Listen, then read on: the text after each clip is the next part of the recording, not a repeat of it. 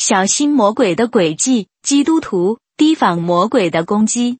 我观察到许多沮丧和愤世嫉俗的基督徒，他们常常忙于世俗生活的基本要素，而不是持续不断的祈祷和坚强信心面对现实生活。他们继续祈祷几天或几周，然后由于没有回应的祈祷而愤怒的放弃。这是一个非常严重的破坏性基督教祈祷问题。上帝有时就要考验我们的信心和忍耐，所以故意拖延不给答案。因为只有坚定不移的信心，就是谦卑在神面前低下的，才能感动上帝。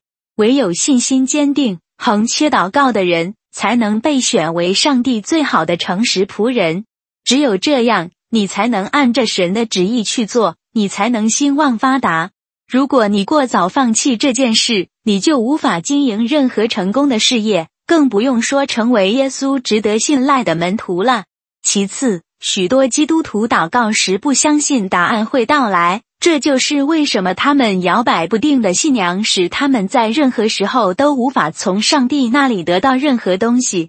当信徒相信他自己欺骗自己的谎言的情况出现时，我们的敌人撒旦就会试图用这种弱点去欺骗我们。撒旦会让我们迅速专注于生命中不重要的事情，并导致我们沮丧、悲伤、不信任上帝、苦读、愤怒，甚至自杀。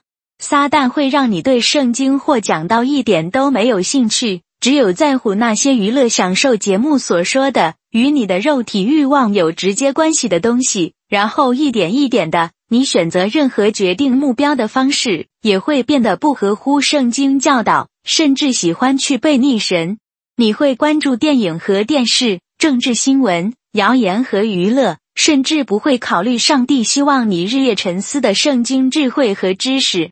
你这样做是非常危险的，因为撒旦已经对许许多多的基督徒或非基督徒进行了数以百万计的欺骗及引诱。